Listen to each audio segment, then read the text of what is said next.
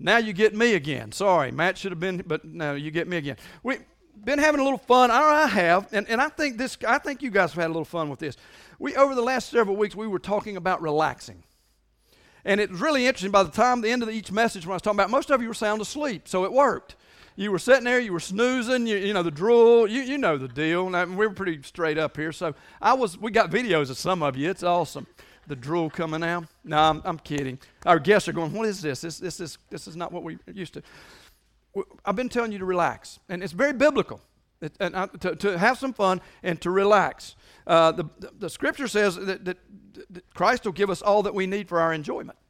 So we really do, and I hope you've taken this to heart that you put some of these things into practice and that you've learned to relax and have some enjoyment. I mean, we had great enjoyment yesterday. Tammy and I traveled with some friends and we rode up to the mountains and just, it, it was great to just relax and enjoy. Uh, you come back refreshed, renewed, and everything uh, just seems a little better. So I, I, hope you've been doing that. But so we're going to move on this week, though. We've talked about relaxing. You should be there. Your blood pressure's down. You're, you're not fussing and fighting. Everything is good, so you're relaxed. So I want to move on. Now I want to talk about something um, that kind of ties into being relaxed. And it's something everybody in this room has in their life. Everybody. This, this, no one's excluded today. So if you're here today, you're on the hook. You don't have to participate. I'm not going to call you out, but this will apply to everyone because every one of us have certain actions in our life. Eh, we do. Everybody in here has certain things we do, certain ways we act, certain ways we behave. And that's what I want to talk about today because what I've learned is mine and your actions, they speak volumes about us. Have, have, you ever thought about that? People are watching mine and your actions all the time. And, and here's the, the thing about our actions, and I think sometimes we forget this. I really have to be careful, and I know y'all are tired of hearing this, but man, when I'm in Walmart, I have to be careful because sometimes my actions don't look so Christ like. And it's got nothing to do with Walmart. It's got to do with I can't find what it's always on me, but my actions sometimes don't look real good. So I have to really, really pay attention. But my actions, here's the problem with my actions. Basically, basically what they do is they dictate to other who I really am. You ever thought about that? They're basically my actions are a letter to those people that see me going, This is who Mark is eh, eh, don't take this wrong, but it applies to you too. Okay, so now I'm talking about me, and I've been doing a lot of this lately. I, I, it, it, helps me build messages. When I, when I get real passionate, it's because it, probably because I've blown it really bad. And sometimes my actions, my wife tells me I've got this look. I, I, I don't understand that. I think it's a look of love and compassion. She says, not so. And I, she used to call me out on this. We would be driving down the road, and if you drive slow, when I passed you, I'd give you the look. I was just like, you know, do you need help? Do I need? And she said, Mark, you got this. Look. So, but my action is like an open letter. People see my actions and they read, this guy, this is who this guy is. This is who this guy is. Look at his actions. The, the scary part is I, I'm a follower of Christ. So now my actions have some really strong repercussions. So, so much so, uh, if you read the scriptures, if you're a Bible person, this is what we read in Second Corinthians chapter 3, verse 1 through 3. Listen to this and think about it. Think about it. It kind of ties into it. Are we beginning to commend ourselves again? Or do we need, like some people, letters of recommendation to you or from you? You yourselves are our letter, written on our hearts, known and read by everyone. Oh, so they're reading my actions. It's like a letter. You should you show that you are a letter from Christ, the result of our ministry, written not with ink, but with the Spirit of the living God, not on tablets of stone, but on the tablets of the human heart. So, according to that, my actions read like a letter written not with ink, but from my heart. That causes me some problems because sometimes I think about my actions and I think they're not very glorifying. So, so think about what do your actions say to others. I mean, you, your actions can be that you're very relaxed. There's times. This yesterday I was pretty relaxed at times. My wife was driving, and I can say this, she's not in here. I wasn't relaxed while she's driving, but that's okay. She's driving very safely, she's just driving very slowly. I'm like, Tammy, I, she gives me a hard time. I pick at her. I said, You drive like Mr. Magoo. but I should relax because she's being safe and taking good care of me. But, but here's, here's the problem My, our, our actions can say to people, Hey, we're very relaxed. They can. Think about this. If you're the person when you go in a restaurant and you're rude to the waitress the whole time, Christians do that, by the way. The waitresses tell me this. The worst crowd they deal with is on Sunday morning after church, and it's the Christians that come in who are rude. And then, and then for all of their hard work, we you guys are gracious. You give them a quarter. I hate to break your heart, but times have gone up a little bit. So guess what? Now your actions say, cheapskate, rude, whatever. You, you can you can label, but our actions the actions tell a story. Listen, I know people that their actions tell me this about them. They lie. I know people's actions who say they're, they're, they're, they're dishonest. Started to call them a crook, but they're dishonest. We'll keep it politically correct. Your, your actions can tell all kinds of stories. Hey, your actions could say this. Could say, hey, he or she is the most loyal person I know. He or she is the hardest working people I know. But, but your actions, people are reading our actions. And here's, as followers of Christ, here's where we've got to be really sensitive to that. They're reading our actions. Let me, let me give you, let me give you kind of a, a something you need to hang on to there's a lot of people that don't read the Bible, but they read you and I. Do you get that? Because if, if we're claiming to be followers of Christ, they may not read the Bible because we're trying to reach people that don't believe and don't have what we have. So they're probably not picking up this book that you and I know. They're not reading this, but they're reading you and I. And when they see those bad actions, those bad behaviors, guess what they're thinking? Guess what they're thinking? They're reading, they're reading you and I like a book and here's the thing as a follower of Christ it should be so easy for them to tell there's something different about you and I. It should just glare, it should jump off. And, and, it, and it does. The problem is we claim to be this, but we behave like this. And I'm not here to beat you up here today. I just want, because I sometimes I need people to draw attention. My wife has to tell me my clothes don't match.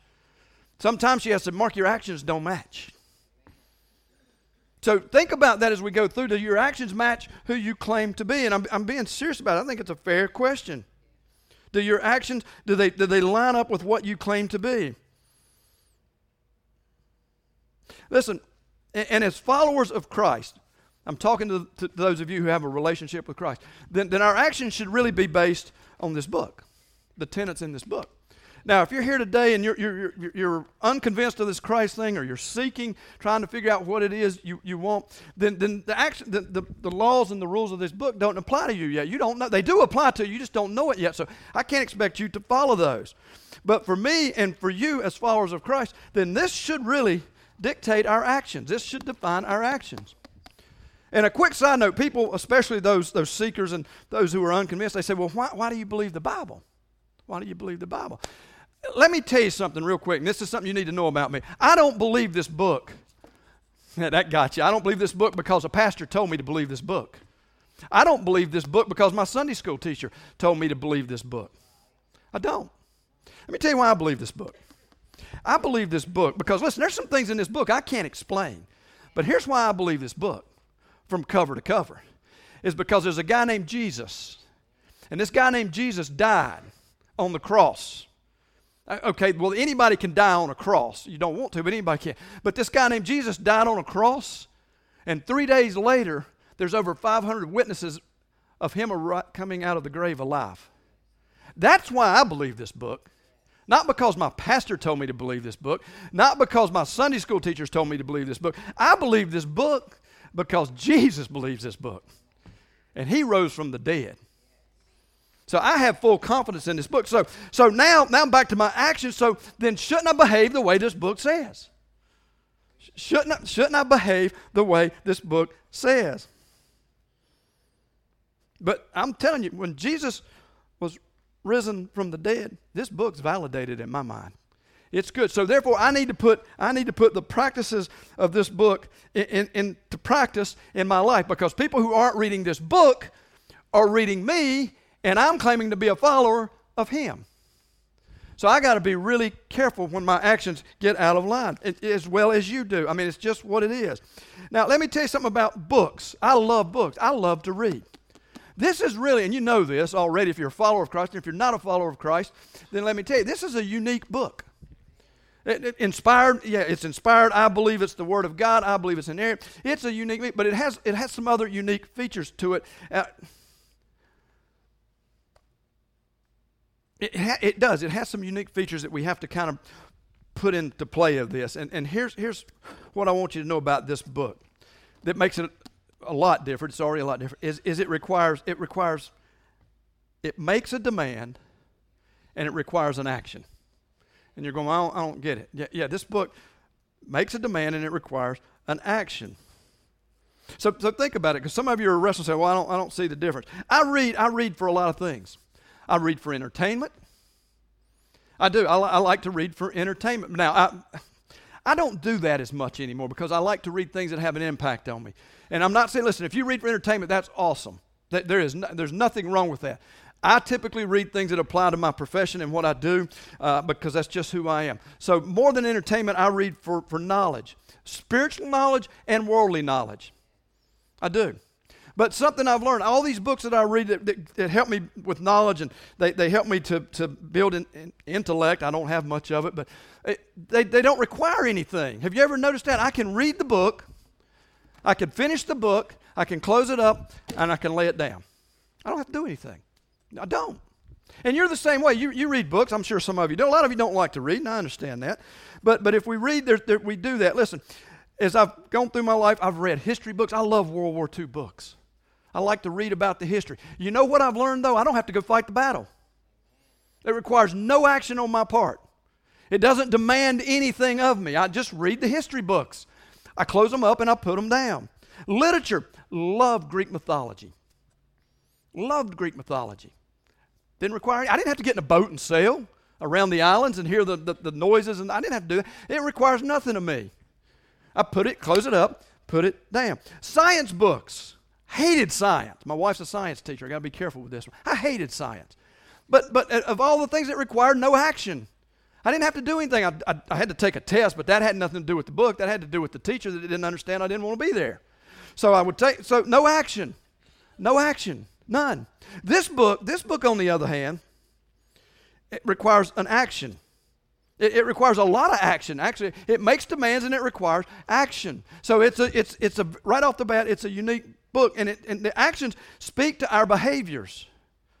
And I really just hang in there with me on this because this really is important, I think, as we try to take Christ out to the world. But, but this book requires actions. And, and I said it earlier. I think I got a screen. Let me. Whoop, wrong one. That's okay. We'll get there. Here, here's the thing about our actions they, they, they speak volumes about you and I. They speak volumes about you and I. But here's what this book, here's the actions of this book. There, there, there, there's many of them, but I'm going to talk about basically just four of them right now. The first one is this this book, this book requires repentance, it demands repentance. Well, what's repentance? Repentance is changing our behavior. People get real caught up in that word. Word it sounds churchy. Well, it is churchy in a sense, but it's practical. It, cha- it repentance calls for a change in our behavior. And when you listen, whether you're whether you're a follower, whether you're a seeker, or someone that's just unconvinced about all this, and you came because we had good coffee, it, it, repentance is about changing your behavior. You don't have to have Christ, and there's things you need to change in your life. My eating habits, I'll use those. I, I eat terribly. So I need to repent from my bad eating. You get the point. It's things we need to change. Now, when you apply this book to it, it's about sin and about things that are ungodly and that aren't glorifying. We talk about if you can't do it in the name of Jesus, then guess what? You shouldn't do it. So we need to repent. We need to have repentance. This book demands repentance repentance of our sins and of our ungodly actions. Okay, that's one of the many actions it calls for. It calls for this, it, it demands belief.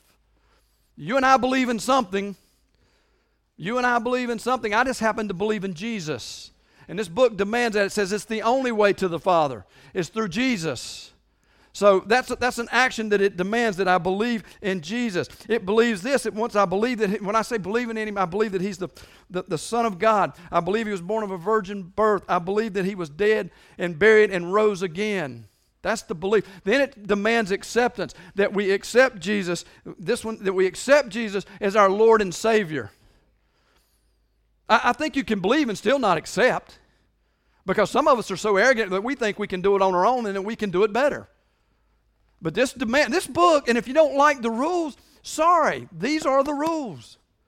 Dogmatic, call it whatever you want. These are the rules. You create a universe, write your own rules. That's not going to work out for you. So, so th- those are some of the demands. We do pretty well with those. We, we have our moments, but we do pretty well with those. But there's a fourth one today that I want to talk about. And here's where I think sometimes as the church we start, we start falling apart and we start breaking down and we kind of have to regroup a little bit. Uh, because We don't do this one so well. This book demands actions. It, re- it, it absolutely requires action. We, we, I'm telling you, we, we get the first three. Father, I've messed up. I've, I've got mistakes. I've sinned. Please forgive me. We do that. How many of you, listen, don't raise your hands. Father, if you'll get me out of this, I'll never do it again. Everybody in this room's prayed that at least 40 times. Listen, I was 16. I went through it daily. Father, he said, just hit replay. I got it. Listen, we, we get that one. We do that one pretty well. Believe, I, believe, I believe Jesus is the, the Son of God. I believe he was born of a virgin birth. I believe that he rose from the dead, or I wouldn't be standing up here. I believe that. I've accepted him as my Lord and Savior. I did that one way back when. Way back when. But the fourth one, the fourth one really, really caused me some, some grief because nobody, I don't think I was taught this. And, and so I'm here today. I'm going to teach it just a little bit because I think this is as critical as the first three. Because what happens is we get through those first three, good night, I'll start over again tomorrow. Come on, you know we do it. I'll start over tomorrow.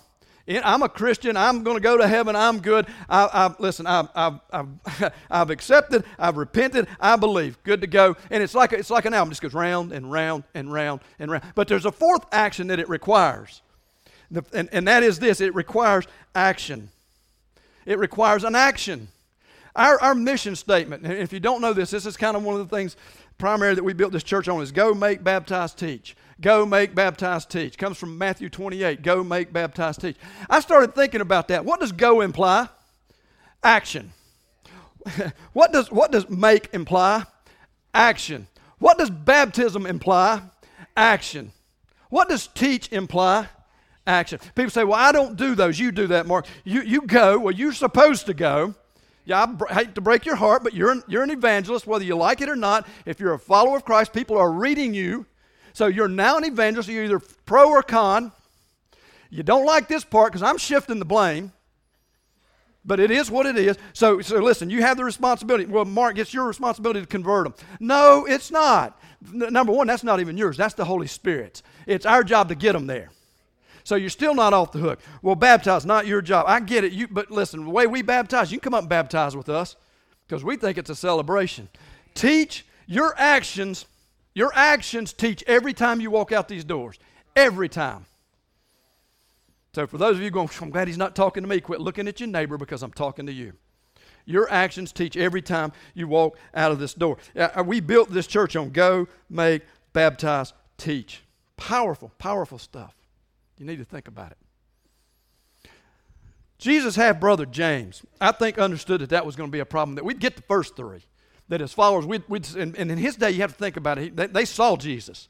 So they, under, they understood this. So, but I think he realized that today the church would struggle with this one. So this is, this is what, and I love this, this is what James wrote. And, and this applies today, and I think this is where we've really missed the boat is the local church. Not only is the local church, when I'm talking about the local church, and you guys, if you're part of journey, you know this, and if you're not, if you're here today because you're just you're visiting and you're seeking, you're you're just kind of trying to figure this out. The church, and this is a great misconception, this is a building. This is a building. You're the church. Please don't miss that. You're the church. This building's just a tool. Man, we love the tool. We love to use it. But you're the church, and the church was given a responsibility. And this is what James, I think, is talking to. Listen to what he said in chapter 1, verse 19 through 22. My dear brothers, take note of this. Everyone should be quick to listen, slow to speak, and slow to become angry. For man's anger does not bring about the righteous life that God desires. Therefore, get rid of all the moral filth and the evil that is so prevalent and humbly acceptable, accepted the world planted in you which can save you. But listen to what he says in verse 22. Do not merely listen to the word and so deceive yourself. Do what it says. Now, if you go back to our mission statement, which came from Matthew, it says, Go, make, baptize, teach. Action requires action. That's what James says. says listen, this absolutely requires action. Now, I, I think it's also really interesting that, that one of the first things he said, or, or one of the things he said is, is be, be, be quick to listen. Be quick to listen. That's so important. Because before we can go, before we can do these things, we got to be quick to listen. We like, and listen, pastors of the world's worst, we love to talk. But James says, no, you need to be quick to listen, slow to speak. So, and I think people have taken that and said, well, I I'm just being slow to speak. Well, that's not what he meant. That's not where that was going. He said we should listen first. And you know, I believe this. The, the listen part goes to this. I need to know where you're at before I can, can I, I can share what I want to share with you. So I need to, I need to be really, really quick to listen, really slow to speak. But, it, but as I was working on this, I started thinking about our, our, our body. And, and, and there's two components to the scriptures and how our body should function. And, and, and the thing that came to my mind is a reservoir and conduit. Don't ask me why I'm just demented that way. But I thought about it as, as, a, as a reservoir. And if you know what a reservoir is, that's, that's a vessel that holds something, it contains it. You know, I thought about a water pitcher. I thought about a lot of lakes, a reservoir. But, but a reservoir holds things. So as I was thinking about what, what James said, uh, everyone should be quick to listen. Uh, do not merely listen to the word, but so he's implying you got to listen to the world. So as a reservoir, I, I should listen and I should absorb as much of the word as I can. The Holy Spirit is pouring into the reservoir. Make sense? I mean, think about it. Your body's a reservoir, and, and the Holy Spirit is pouring into, as I've accepted Christ, as I've, as I've believed, as I've confessed, He's pouring in, um, He's filling up this reservoir. And that is so exciting to me. That, that he's just filling it up and he's filling it up and he's filling it up. But I got to thinking about thought there's a, there's an issue with that, and there, here's where we struggle sometimes as the church. Here's where we get caught up, and I think here's where we, we, we really miss it because we we what's poured in, what's poured in by the we've got to learn to pour back out. We we got to pour it back out, guys. Well, the Holy Spirit's going. No, no, no, no. We've got to introduce him to the Holy Spirit before he can pour in. So what he's poured in, what he's poured into me, and this is this is the conduit part of it. This is the conduit part. He's poured in. I've got to learn the conduit is a channel to pour out. To, to channel something to something. So now that, that's where I come into the conduit part. So we're, we're a reservoir and we're to act as a conduit as well. And listen, we need, back to the, the, the back to the reservoir, we need to, we need to soak in as much of Jesus as we can. We need, to, we need to allow the Holy Spirit to encompass our body. We need to absorb it like a sponge to a saturation point. But a reservoir is only designed to hold so much. I mean, think about it. A reservoir, I've never seen a reservoir that was infinite, that you could just keep on and on and on pouring into it unless it spilled over. But for some reason, in our Christian walks, we seem to have disrupted that logic. Because I know people that just pour through the scriptures and they pour through the scriptures and they pour through the scriptures. 66 books and they just pour through them. The 39 Old Testament, 27 New Testament, 31,103 verses. They just keep pouring it in and pouring it in. I don't see it pouring out. So then I got to ask myself, did it go through? Did, did, I get it. It's going in you, but is it going through you? Because if it's going in you, it should be going through you. And by that, you've got to become a conduit and pour it back out. That's the actions. And, and those are the good actions. Those are the actions that are glorifying to God. We, we've got, listen, we've got the church. This is, this is our responsibility. I don't know why we, we chose not to uh, honor this. It's our responsibility. Jesus is the hope of the world. We're the conduit to share it.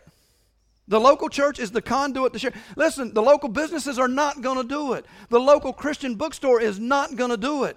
The parachurch organizations will do it somewhat, but that's not their calling. It's mine and yours as the local church because every organization I've seen that does it on the side came through, or should have, and, and really did, came through the local church. you call, listen, you are, you're, you're a reservoir. Sorry, you're going to call me a reservoir. That's pretty exciting if you think about it. When you think about, but you got to think about this. What are you consuming? What are you being filled with? What's filling your life? What's filling your life? What's the reservoir being filled up with? Because your actions are telling people what it's filled with. You forgot I said that early on. Your actions are dictating what the reservoir's been filled with. And, and listen, if the reservoir is filled incorrectly, then the wrong thing's coming out. It, it just is. And I know this is tough. But, but if you're if, if you if you are filled with anything other than this, then then and, and listen, I would say this. It may not be that what you're filled you may be filled, you may say, but Mark, I love people. I get that. And maybe that, that shows. It shows greater when it's through Jesus. I love the exponential factor of the Holy Spirit. And, and people discount that, but it, I'm telling you, it works. I, I've just seen, I know good people who don't have Christ. I do. They, they, they, they are. They're good people. They mean well. I'm sitting there thinking, oh my gosh, what are you missing out on? What, what are you missing out on? You're a great person. You're a good person. What would you be with the Holy Spirit mixed into it? If the reservoir was filled with the Holy Spirit, what would you become from a good person? Who knows? I've watched people who, who were so broken, so, so broken, they, they couldn't see the light. When they found Christ, it's just like an explosion. And, and listen, somebody will say, but Mark, I know somebody found Christ and they're still broken. I, I, I get that. They're better broken with Christ than broken without Him. So please don't go down that road with me.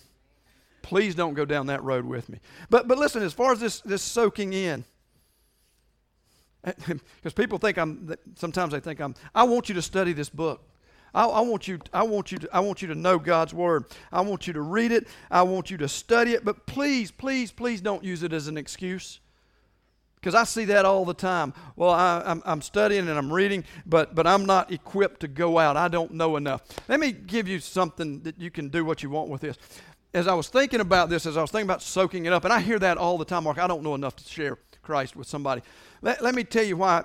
If you're basing it on your knowledge, of, of, listen, 66 books, 31,103 scriptures. If you can memorize them all, I, I need to talk to you, and I know there's people that claim to have done it. Good for you. I can't. I don't. I have no intentions of it. I read it daily. I read through it yearly, and, and, and it's, it's, an integral part of my life. But I will not use it as an excuse not to share gospel, not to share Christ with someone. Let me tell you why I, I think I can say that and make a strong case for it. The, the guys that wrote the, what we consider the New Testament, guess what they didn't have? They didn't have the New Testament. They didn't have the Bible. It was many, many, many, many years later after them. But yet, guess what they did? They poured out every day. They couldn't quote a word of Scripture, they just lived it.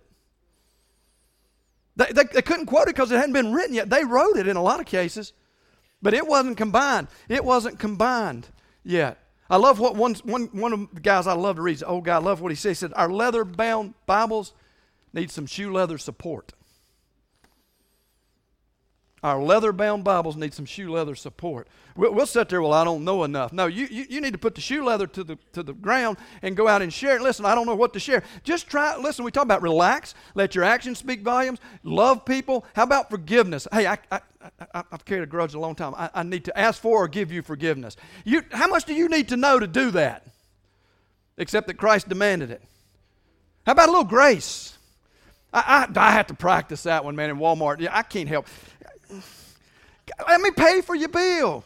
No, I got to practice grace. I can't help that they want to give them the exact change, but I need to practice some grace. Hey, listen, people read me. Trust me, people are reading me. I hear about it. Mark, we saw you the other day. And that didn't look so. No. They read us, they read our actions. Our actions telegraph who and what we are and what we believe. I can't quote this Bible. I can't do it. Sorry. If you're looking for that pastor, I don't even know where to tell you to start. I, I don't know one locally that can quote every word of that. But here's what I do know. And here's why I don't mind putting shoe leather to the leather bound Bible. Is I've studied, I've read it, and I've seen enough to know that Christ died on the cross for me and you. And he rose from the dead three days later. I can build a ministry on that. I can build a ministry on that. Uh, that's going to upset somebody, but I'm telling you, I can build a ministry on that. You know why I say that without reservations? Because that's what Christ said. Because that's what Christ said. So I, I, would just, this is just kind of a fun day for me and a, and a, and a, and a time to tell you this, man practice you need to study this. We really do. We, we need to put this we need to be in this book. And i don't people read it differently and i don't know how you read and i don't that's, that's none of my concern. It's not even my problem. But i would tell you you need to be in this bible. You need to absorb it. And that's that's the reservoir part. You need to absorb as much as you can. You need to let the holy spirit pour in. But when you're letting the holy spirit pour in you've got to remember you're called to pour out. We have to pour out. We have to give back so I would just tell you, as, as you follow as you follow through this week as a follower of Christ, just just give that just give that some thought. Think about the actions that it requires. Think about the actions that it requires of you. And but don't forget the fourth one. I'm telling you, those first three, man, we'll, we'll zip right through those. And, and, and we do it with our hands held high, man. Father, I'm praising you. I'm praising you. We talk about worship. Caleb and I talk about this. Uh, Paul says a, a true worship is to offer our bodies as living sacrifices. That sounds like action to me. That sounds like action to me. That's worshiping my heavenly Father. He wants us he wants us to pour through this book. He wants us to accept him. He wants us to have faith in him. He wants us to acknowledge him as the son of God. He wants us to go out and be the feet of the gospel. It's pretty fun too, by the way. Listen, I I can't find anything negative about it. I've said this a hundred times. I see people every day on the news having to apologize for ungodly lives. I've never seen anybody have to stand up and apologize for living a godly life. I just haven't. You watch the news today before it's over. Someone will be apologizing for their mis- uh, man, politicians, Hollywood, locals, whoever. Uh, you see it every day. I've never seen somebody have to stand up and apologize for being for, for love, grace, mercy, forgiveness. And this, you don't see it. That people, there's a difference, and they're reading mine and your actions every day, every day, every day. Grab hold of it. You, you, you, let me read this thing again. I want to read this again. We need to, we need to hear this one more time. In James. Anyone who listens to the word, oh, I'm sorry, do not merely listen to the word and so deceive yourself. Do what it says. That's so key. Just do what it says. Just do what it says. Do what it says. If you're here, we're going to close. I got to say this before I close. Let me say this because this has been something on my heart. This, this people get nervous. What's he going to do? The, the, in, in the news, you guys have seen this. There's, there's 15 people stuck in a cave. There, there's, uh, my understanding is I was reading the news this morning. They brought out two, and it, it's going to be ongoing. They brought out six now. So it's going much faster than they thought. They were saying this, as early as this morning it may take days. Sounds like it's going well. They've taken out six kids. Keep those kids in your prayers and those that are rescued. Let me tell you something. People say, but Mark, they're Buddhist or, or Hindu. I don't know what they are. No, they're children of God, and they need and deserve our prayers. I don't care what their faith is right now. I care that they need our prayers. And somewhere there's a mother and a father who are scared to death. And somewhere there's, there's volunteers who are risking their life to get these little boys out of a cave. Now, you want to be the church, then as, as we leave today, you be in prayer for these kids and these rescuers. Okay? That's the church. That's, that's action, by the way. That's action. And, and there's not a soul in here. I'll get pretty passionate about this because this has been on my heart. There's not a soul in here that can't just say, God, please protect these kids. Can, can we agree to do that? I mean, can we, can we, can God please protect them? Please protect them. So, if, uh, listen, sorry, that's a side note. That one was free. It's on my heart, though. On my heart. So, if you're here today, and, and, and, and hey, listen, if you're just seeking, we're thrilled you're here. If, if, you're, if you're unconvinced about this, we're thrilled you're here. We want to talk to you. I'd like to know why you're unconvinced and why you're seeking because I know why I believe and I'm, I'm, I'm done seeking. So we just want to talk. We're not here to condemn. We're not. That's not what we do. That's not what we believe. We believe we're here to lift up. And we lift up when we share Christ. I'm going to do that. But if you're here today and you're, and you're wrestling with those questions, come see me. Come see. And if I'm busy, I'll get somebody that'll talk to you. I promise you. If, if, you're, if you're here today and you're ready to make a decision to accept Christ, that you believe that He's the Son of God, that you believe He was born of a virgin birth, if you believe that He was crucified, dead, and buried for mine and your sins and rose again, then I would tell you to bow your head. Right now, I'm telling you, just bow your head with me. Bow your head with Father, I am a sinner. I, ha- I have made mistakes. I have, my life is lost. Lost. I'm in that cave in complete darkness. I am lost. But there's light at the end of the tunnel, and the only way I get there is through your Son, Jesus. Today, I accept your Son, Jesus, as my Lord and Savior. I accept Him as my leader. I give you my life. I give it all to you, Father. I give it all to you. I need to repent, I need to accept, and I need, I need, I need to just follow you. But today I give you my life. I, I, I, people wrestle with this one. that's what I believe that's the start. Now, if that's just emotional, if you just get caught up in a moment and, and, and you don't see change, then may, maybe you didn't believe what you just prayed. But when we can confess with our mouths that Christ is Lord, then He says He'll save us. If you're here today and you, you, you are a follower of Christ, then my prayer is really simple. Let your actions speak loud. Let your actions speak loud. Let's pray. Father, thank you for this day. Thank you for everyone here. Thank you for everyone here, Father. Thank you for their roles they play in this body uh, in, in helping us to grow and move forward. If they're here as guests, if they're here as seekers, if they're here as someone who is unconvinced of the good news of Jesus, bring them back, Father, or bring them somewhere where they can hear more about Jesus Christ. Bring them back. Bring them, bring them out of the cave, Father. Bring them out of the cave into the light. Just bring them back so we can continue to share and love on them, Father. Specifically, Father, I pray right now in Thailand that you're, you're, you're, you are, I know you are, you're watching over, you're there. There may be tragedy. We don't know. This is dangerous. Sin came into the world in Genesis 3. There is opportunity for things to go bad. We pray for every kid that comes out of that cave that you give them safety and protection. I pray somehow through it that, that, that they see the light of Jesus through this amazing rescue operation. So thank you, Father. Be with us, be with, be with this church. Just watch over us and protect us well because sometimes it seems like we're in the cave and we're looking for the light, and the light is always there, and it's always you, Father. Thank you. We pray these things in your holy name. Amen.